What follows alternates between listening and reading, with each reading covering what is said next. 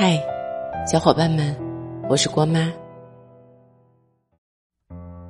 前两天闲着无聊，看了遍《新喜剧之王》，看完以后，我觉得最经典的还是周星驰扮演的尹天仇。毕竟那句“我养你啊”，火遍了大江南北，被无数恋爱中的人奉为金科玉律，包括我也是。那时候觉得世间最浪漫的情话也不过如此了，却不明白为什么有很多人都对柳飘飘说过这句话，却只有尹天仇让他感动。后来反复看了几遍，才明白其中的缘由。因为尹天仇一无所有，明明是个在片场跑龙套，只为混一碗盒饭的人，却将自己全部的家当奉上，只为了支付他的过夜费。他表达爱意的方式，就是倾尽所有，在他的眼里，他值得拿一切来换。我养你三个字，看似平淡无奇，有些人说的是面包，可有些人说的却是爱情。曾经听朋友提起过一段失败的感情，那时，朋友陪着男友一起去外地，去之前，她有些担心自己的生存能力，男友安慰她说。不要想这些，我养你，你每日在家做做饭就好。朋友是个很要强的人，自然不会真的让男友养，所以她立刻找了份新工作。男友倒也不在意，每月发了工资，便将自己的工资卡悉数奉上。朋友将每月的开销分成了两份，然后每月只是从男友的工资卡里扣出了一半。然而，当爱情从风花雪月变成了柴米油盐以后，他们的争吵也开始越来越多。有一次，他们发生了很大的争吵。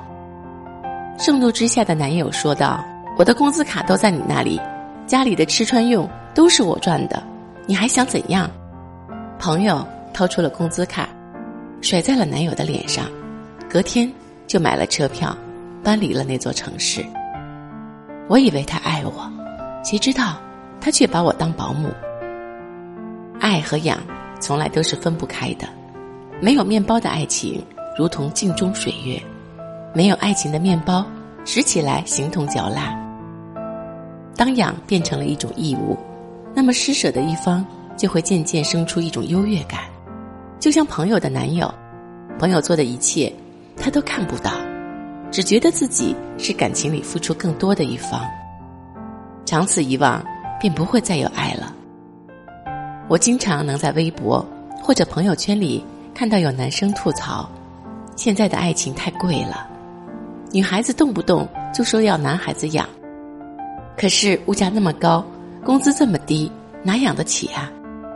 其实，除去骨子里本就拜金的女孩，大多数的女孩想听我养你。不过是想要一个态度。我养你三个字，不只是一种责任，更代表着一种往后余生祸福与共的情谊。我又不是宠物，又不是你饲养的狗狗，不需要你每天起早贪黑的挣钱给我买狗粮。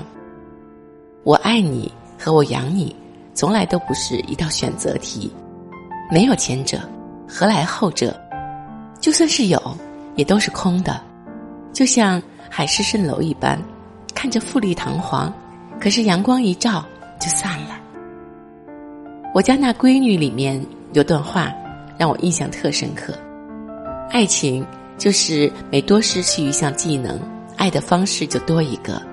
你在泡脚的时候，旁边多一个盆；你玩游戏的时候，有一个人跟你组一个战队；你看话剧去取票的时候，有人帮你拿衣服。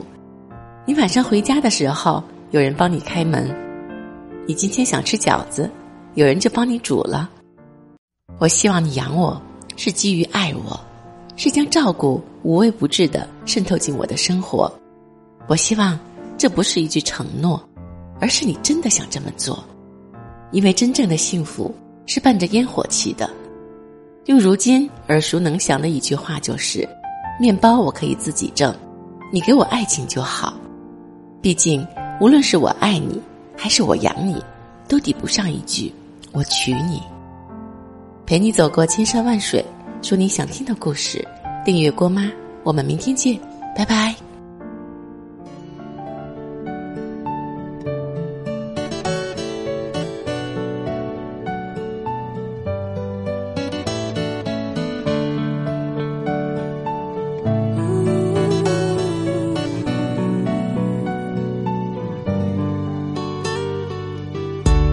我睁开双眼，